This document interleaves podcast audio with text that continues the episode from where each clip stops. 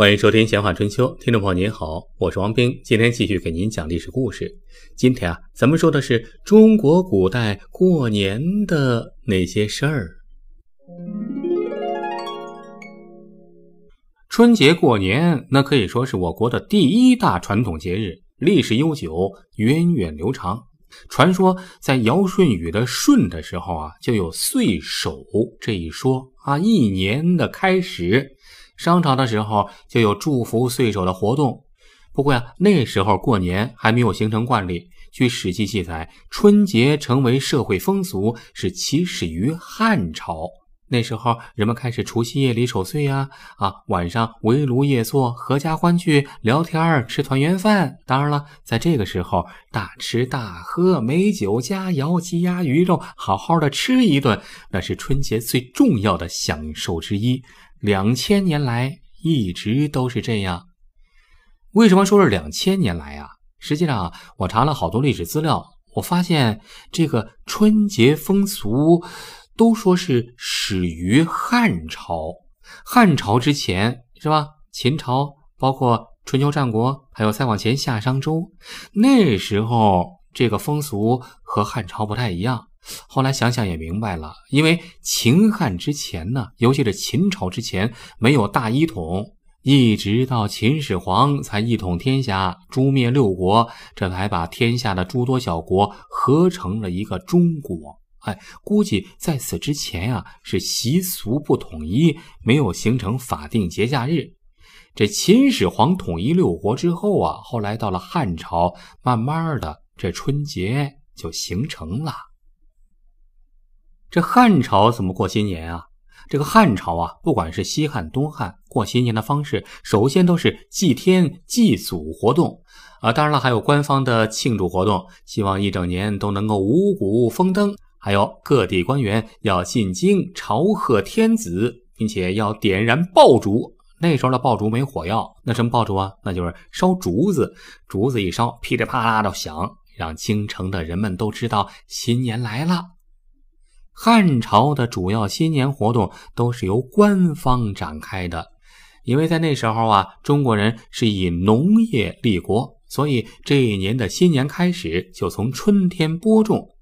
所以这时候的春节还有一件要干的事儿，那就是大汉朝的皇帝也得下田啊，耕田，和农民一起去田地里耕种。这随着社会发展，从汉朝啊、西汉、东汉到三国、南北朝，哎，正月初一过新年的习俗，那就是愈演愈烈。慢慢的，人们就开始固定了一些程序，比如点炮竹、换桃符、喝酒、守岁、游乐、赏灯。哎，这春节这时候就成了我国的第一大节日。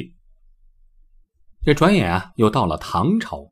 唐朝人的春节文化就继承了远古的习俗，又在汉朝、魏晋南北朝的基础上有了很大的发展。比如燃放爆竹、祭祀先祖、洒扫庭院、停业修饰、张灯结彩、把酒言欢等等。很多出门在外的唐朝人呢，也跟今天的春运大军的人一样，哎，急急忙忙的往家里赶，一家人团团圆圆过大年。这唐朝皇帝怎么过年啊？这也很讲究。这据说在除夕这一天啊，负责祭祀和礼仪的官员们就会带着手下的官吏们，率领着数千名皇家歌舞团的男女队员们，哎，没错，那时候就有皇家歌舞团了。然后呢，来到大殿前。表演歌舞啊，这是一种类似于驱魔呀、降妖啊、驱除瘟疫之类的这种歌舞，也是据说是古代传下来的一种习俗。相传呢，会选出一名童男，戴上狰狞的假面面具，然后穿上黑红衣裤，呃，一边打鼓一边跳舞。每当这个时候啊，宫里面就会点起巨大的蜡烛啊，整个晚上啊，看着是恍如白昼啊。皇帝带着他的嫔妃，还有皇家子女都会前来观看。皇帝兴致所致，就会大摆宴席，然后开怀畅饮美酒。不过这种酒啊，一般人喝不到，是什么酒呢？就是一种叫做胶柏的酒，取自于四川的川椒，再加上柏树的树枝，然后酿造的酒，据说喝了能长生不老。然后手下一些拍马屁的大臣呢，敬献诗文呢，歌颂皇上的功德啊，极尽大唐盛世的豪华奢侈。到了第二天正月初一，那皇上就要换上崭新的龙袍，接受来自于世界各地的朝贺，是吧？除了百官朝贺之外，来自于世界其他国家的什么，比如什么日本啊、朝鲜呀、安南啊这些一些小国的国家的使者都要前来朝拜。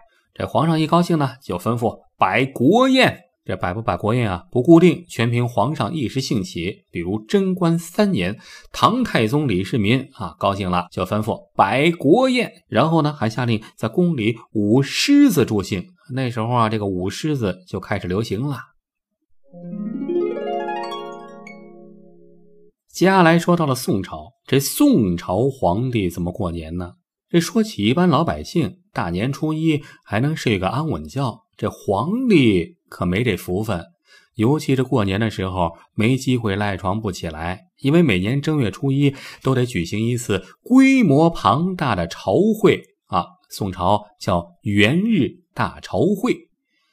按照当时的历史记载啊，正月初一这一天啊，大约四点钟还不到，凌晨四点啊。这离天亮还有三个多小时，这皇帝就得起来了啊！穿上龙袍，戴上通天冠，在宫殿里面焚香祷告、祭拜上天了。再过半个小时，宫门缓缓打开，这宰相率领文武百官迈步进宫，各国派往大宋贺年的使臣也都来了。他们在官员的引导下来给皇帝拜年。这一堆人都来给皇帝拜年，这皇帝那也得应着呀。好不容易拜完年了，这天儿才刚刚亮。那位问了，这皇帝能不能可以散朝回去睡个回笼觉啊？睡个美容觉？不行，他还得给百官赐宴。哎，这不能白让别人拜年啊，得吃一顿呢。像各国使臣也得赐宴。并且吃着喝着，还得和大家一块观看歌舞、杂剧表演，一直到中午，这个朝会才能宣告散场，皇帝才能回去休息一会儿。这说完了，皇上大臣呢？大臣过年也不容易。比如宋朝最有名的苏东坡，苏东坡有个弟弟叫苏辙啊，写过一首诗，描写自个儿如何过年。诗是这么写的。七渡江南自作年，去年初喜奉交盘。东来误入文昌省，连日斋居未许还。这个整个诗的意思就是啊，他以前做地方官没时间、没机会回家过年。这去年好不容易调回京城，终于有机会和家人一块敬神祭祖、围炉夜宴。可是今年。又不行了，因为今年春节他不休息，哎，轮到他值班，皇帝不放他回家过年。嘿，你说这倒霉劲儿！这首诗的第一句就是“七渡江南自作年”啊，这意思就是我呀在江南当了七年的地方官，都是自个儿过年，不能和家人团聚。为什么不能和家人团聚啊？因为朝廷不允许。这在宋朝当官啊，有这么一个规定啊，除非有特别的事件，比如说朝廷下令啊，或者说是这个父母病故啊等等，哎，一般来说绝不允许你离开驻地啊，你离开任命的所在地。那节假日也不许回家探亲。这朝廷之所以下这种严令，并非是这个不近人情啊，不近情理，而主要原因是当时交通落后。如果允许地方长官回家过年的话，那那就麻烦了。比如举一个例子，还举这个苏东坡和他弟弟的故事。这个话说有一年啊，呃，他弟儿俩的老爹病故了，去世了，在开封去世啊。老爹很有名啊，苏洵、苏老泉，历史上也是赫赫有名的一代文人。这个话说苏东坡和他弟弟非常伤心啊，然后呢就扶灵柩还乡。那得回老家安葬啊，这是规矩。他老家在哪儿啊？在四川眉山。从河南开封到四川眉山，用现在算的距离的话，开车也就是一天一夜足够了啊，一天一夜就能到。可是宋朝那时候，一没有汽车，二没有公路，更没什么飞机，是吧？然后苏东坡兄弟俩怎么办呢？就只好走这个河路啊，这个走河运还是比较近一点。先沿汴河南下，然后进入淮河，再进入长江，再从长江逆流而上，历经千辛万苦，这差点船都翻了好几回。哎，这个终于到达了老家眉山。这算一算，这个时间走了多长？走了整整一年，这下人呢！走了整整一年。所以说啊，如果宋朝有一个地方官啊，他在。眉山当官啊，他老家是在开封的。他如果要回老家过年，那他就得回去一年，然后再回来又是一年。呵，两年时间回去过一个年，这犯得着吗？朝廷能答应吗？所以朝廷严禁他们回去。如果让他们回去，那谁干活啊？谁干工作呀？说完了宋朝。再说说明朝皇帝怎么过年。到了明朝的时候啊，这过年的习俗就发展的比较完善了。老百姓过年，皇帝也过年。老百姓过年很热闹，皇帝过年更热闹。哎，咱们来说说这皇帝怎么过年。不是有这么一段过年的顺口溜吗？老婆，老婆，你别馋，过了腊八就是年。腊八粥喝几天，稀里哗啦二十三。二十三糖瓜粘，二十四扫房子，二十五炸豆腐，二十六炖羊肉，二十七杀公鸡，二十八把面发，二十九蒸馒头，三十晚上熬一宿，大年初一扭一扭。哎，这是现在的这种说法。这原来在明朝也有类似的说法。明朝怎么说啊？明朝说二十四扫房子，二十五糊窗户，二十六蒸馒头。嘿，差不多，这意思都差不多。在明朝啊，民间是按照这个实行的，但是皇宫里面那比民间要早一步啊。那能和老百姓一样吗？不行。所以说啊，这个祭灶也就是在腊月二十三之前就大扫除，过了祭灶就蒸馒头。民间蒸馒头蒸的很多啊，家家户户都蒸十几锅，能吃到正月十五。这皇宫里面蒸馒头蒸的也不少，每个嫔妃都蒸十几锅，能吃到正月十七。在我们想象中啊，皇帝、皇后还有那些什么贵妃呀、妃子呀、嫔妃呀，那都是一家人，是吧？都在一个锅里吃饭。其实并不然。人家皇帝三宫六院七十二妃呢，那么多人，一个锅能坐下吗？啊，坐不了。其实啊，皇帝吃的是御厨房的饭，皇后、皇太后、太皇太后、皇太妃、太皇太妃，还有各级嫔妃吃的是内厨房的饭。哎，这内厨房和御厨房不一样，这御厨房只有一个，内厨房有好多个。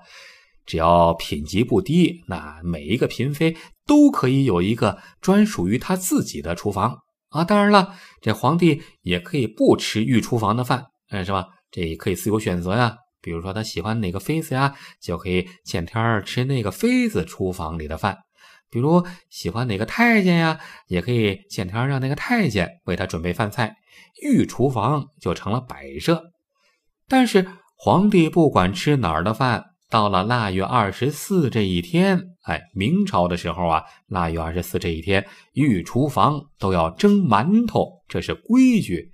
馒头蒸得多，那皇帝肯定吃不完呢，也未必吃。那做什么用呢？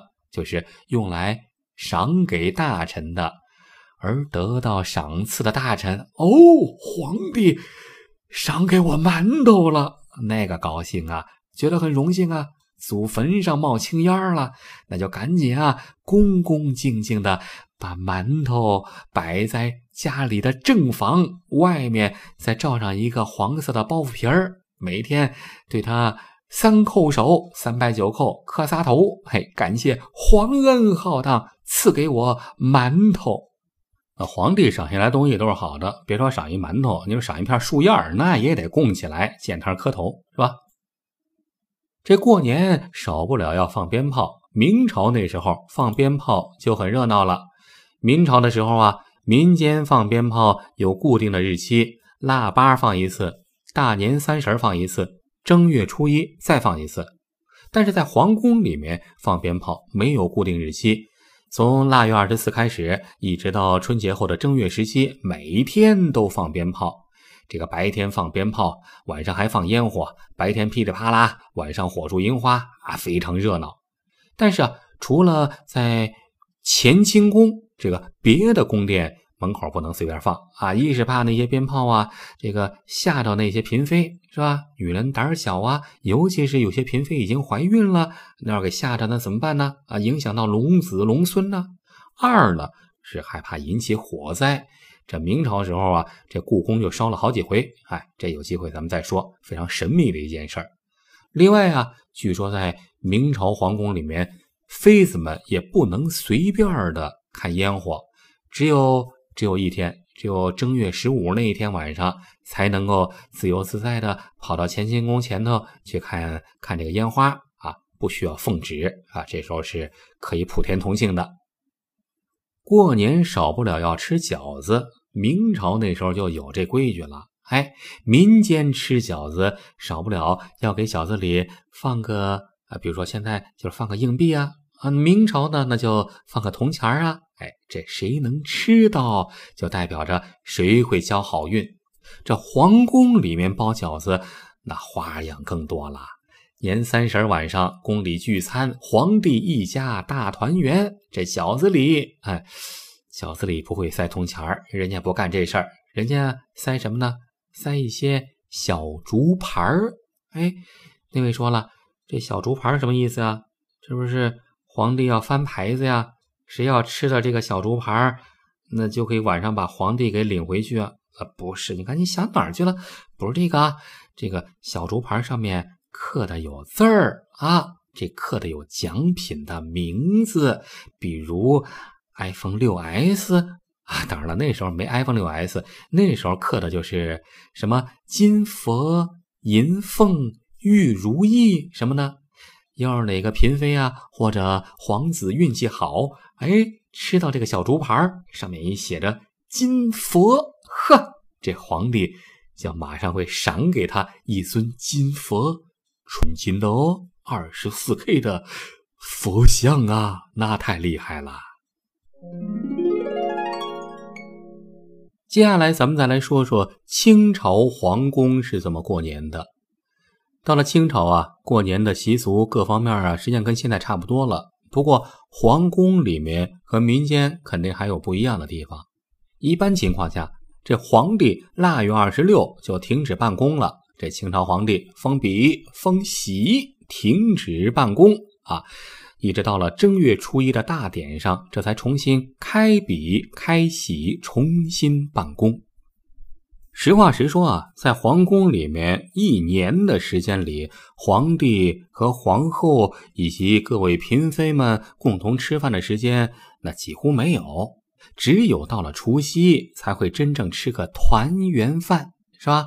这皇帝带着皇后啊，下面还有贵妃啊，还有其他的嫔妃啊，怎么说都算是一大家子人呢。大家伙一块热热闹闹的吃一顿团圆饭，哎，一年也就这一次机会，幸亏也就一年只有这一回。要是敢见天一块吃饭，这皇后啊，还有那些皇贵妃啊、嫔妃啊，早就打起来了，打个五眼青。你个小骚狐狸，你个绿茶婊之类的啊！当然了，那时候没绿茶婊这说法。皇帝、皇后和妃子们吃这顿团圆饭也很有意思。首先，这个时间，您别以为是晚上，从大早上开始，除夕早上就开始吃了。早上，皇帝、皇后还有各嫔妃们吃早餐，一般吃的是黄米饭、饽饽、年糕，这花样繁多，种类达到几十种之多。当然了，正式的团圆饭还是晚上。我这晚饭呢？下午四点就开始进行了，这晚宴就摆在保和殿或者乾清宫啊。皇帝一人一桌，这桌子是金龙大宴桌，桌边要围上黄金绣的桌围子。这晚宴也是相当丰盛，那位说有什么呀？鲍鱼、海参啊？不，这个没有，这个没有，因为清朝皇帝很少吃海鲜，偶尔吃点鱼，一般来说不吃那东西。我查到了一份乾隆四十九年除夕宴上，他自个儿桌上都吃了什么啊？给您说说。猪肉六十五斤，肥鸭一只，菜鸭三只，肥鸡三只，菜鸡七只，猪肘子三个，猪肚两个，小肚一个，扇子十五根，野猪肉二十五斤，关东鹅五只，羊肉二十斤，鹿肉十五斤，野鸡六只，鱼二十斤，鹿尾四个，大小猪肠各三根。这除了这些大菜之外啊，还有奶子、小点心、敖尔布哈、鸭子馅包子、米面甜点等小吃。这刚才说的一个这个敖尔布哈是一种满族的油炸的面食。这时候啊，太监会先给皇帝上膳啊，送膳送菜，接着再给嫔妃们送汤，秩序不能乱，分量也不一样。你想享受和皇帝一样待遇，那你不是想造反吗？那肯定不行啊。不过这么多东西肯定吃不完呢，是吧？他乾隆皇帝再怎么地，他也吃不完几十斤猪肉啊啊！不过有办法，晚宴过后啊，皇帝就会把这些剩的饭呐、菜呀，当然了，绝大多数都是他没动过的，呃，这些菜呀，甚至连同盘子呀、碗儿啊、筷子呀、勺子呀，一股脑的都赏赐给大臣们。哎，谁要是能得到皇帝的赏赐的剩饭剩菜，那也是感激的五体投地，感激涕零，赶快拿到家里给供起来。也不知道过了几天会不会放臭，反正他肯定不敢吃。这清朝那时候啊，过年就讲究吃饺子了。不过清朝民间吃饺子那是在子夜时分，但是在皇宫，哎，过年的时候子时。皇帝要在正寝宫里要给神位点香行礼祭祖礼佛，到凌晨三点结束一切仪式之后，这才吃饺子。这皇帝吃饺子也有讲究，这春节前后啊，皇帝出门啊、进门啊，都有放鞭炮作为前导。这御膳房就根据鞭炮声的远近判断皇帝的行踪，掌握煮饺子的时间。这皇帝刚一到，饺子立马就煮好出锅，马上端到桌上。这太监立刻传啊，送万岁爷祝伯伯一品，那就是饺子。这过年期间，皇宫里讲究吃素，饺子也必须是素馅的，因为满清皇帝啊一般都信佛，所以啊，这皇帝吃的饺子跟敬佛的饺子要同一锅煮出来。以求一年平安肃静。这清朝时候啊，皇宫里过年的秩序一般是这样的：大年初一这一天啊，天刚刚亮的样子，文武百官就得齐聚太和殿广场，给皇帝拜年贺喜。这时候啊，广场上排列着各种仪仗乐器，庄严肃穆，热闹非凡。啊，早上七点来钟，皇帝登上太和殿的宝座，各位官员按照自己的级别一一坐好位置，并下跪朝拜。这时候啊，会有两位大学士宣告新年贺词以及去年的年终总结。啊，总而言之，就是说一堆拍马屁的好话。读完之后啊，众大臣再次跪拜，然后由皇帝赐茶赏座。喝完茶以后，这给皇帝拜年也几乎就到了尾声了。这时候啊，鞭炮再次响起，乐队开始奏乐，皇帝下殿，百官退朝，这贺岁拜年到此结束。这时候啊，重头戏来了，皇帝就要把准备好的装好如意的荷包。这荷包跟现在的红包差不多啊，反正里面装的都是不是钱就是值钱的东西啊，赐给身边的八旗子弟啊、宫女啊、太监啊。那位奇怪了，这荷包里面究竟是什么呀？这荷包里面啊，一般准备的都是金如意啊、银如意啊、玉如意啊，还有这个特制的金钱、银钱等等啊。哎，把这个赐给身边人，发红包了，过年了。这还有一点，有时候啊，皇帝也会写几个大大的福字儿啊，有福的福，赐给身边的重臣，看谁顺眼了，就写一福赐给他。据说乾隆皇帝每年大年初一都要去寺里拜佛，然后再回到宫里写福字儿。乾隆皇帝啊，每年写的第一个福字儿一般都不会送给大臣，而是自个儿永久保存。这里面有讲究，那是要永远保留住福气的意味。大致来说啊，这一年大概能有十个大臣能够得到皇帝的赐福啊，这福字赐给他。据统计，雍正二年，雍正一共写了十四个福字赐给了十四位地方官员，这是用来联络君臣感情。这那位问了，这皇帝过年，呃，除了吃发红包，别的娱乐项目也没有吗？是啊。普通老百姓还能逛个天桥啊，看看当时的文艺演出什么的。这皇帝，皇帝没那福分呢。哎，其实啊，皇帝也能看到不错的东西。什么呢？看到滑冰。哎，不过那时候叫冰嬉，嬉是嬉戏的嬉。每年的正月会举行一年一度的冰嬉大典，届时。白天会有八旗士兵的冰嬉表演，那就是身着全副武装，在冰面上来回滑来滑去啊！它不仅是观赏性的节目，据说更是国家战斗力的体现。皇帝、皇妃都会看得兴高采烈。另外啊，皇宫过年也跟民间一样，也会燃放鞭炮、贴春联等等，但是啊，跟民间不同。这个皇宫的春联都是采用挂着的形式，而不是民间这拿浆糊给贴上。哎，贴门上那不是，这人家皇宫里面那是挂起来。这种做法啊，确实挺值得提倡的，是吧？用挂的方式不仅干净啊，而且还能使用好几回，哎，不会那么浪费。不过，相比起民间过年的这个年味儿，古代皇宫虽然吃的丰盛，但是。却很少有这种浓郁的年味儿，充满了各种繁文缛节，很是有一些教条味儿和官场气息。最后再说一件事儿，这过年啊，大家伙都是高高兴兴，把别的事儿啊都推到一边儿。可是皇帝不能，哎，皇帝在这时候啊，睡觉也得睁着一只眼儿，尤其是如果碰到一些重大突发事件，那。还得马上处理的，给您说这么一件事儿，关于和珅的故事。话说嘉庆四年正月初三，哎，正过着年呢，乾隆皇帝去世了。这出乎所有人的预料啊，谁能想得到啊？就在乾隆皇帝去世的第二天，也就是正月初四，嘉庆皇帝就发布圣旨，撤销和珅的。一切职务，这一下子，那几乎所有的文武百官都看到了，知道皇帝要对和珅下手了。好啊，于是马上所有文武百官纷纷上表弹劾和珅。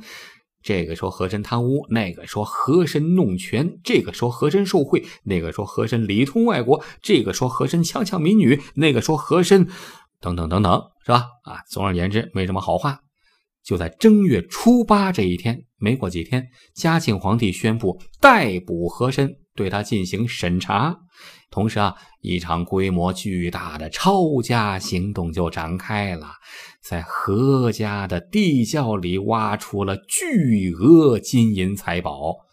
十天之后，就审理完毕了和珅案件。正月十八啊，正月十八。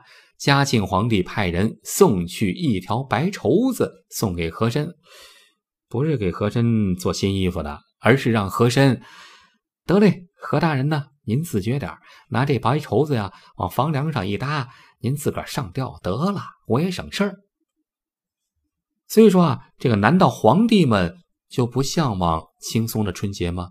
回答当然是否定的。大家伙，皇帝也是人呢，皇帝。也想过个轻松的年，不过呀，但凡是个聪明点的皇帝都知道，权力越大，责任也就越大。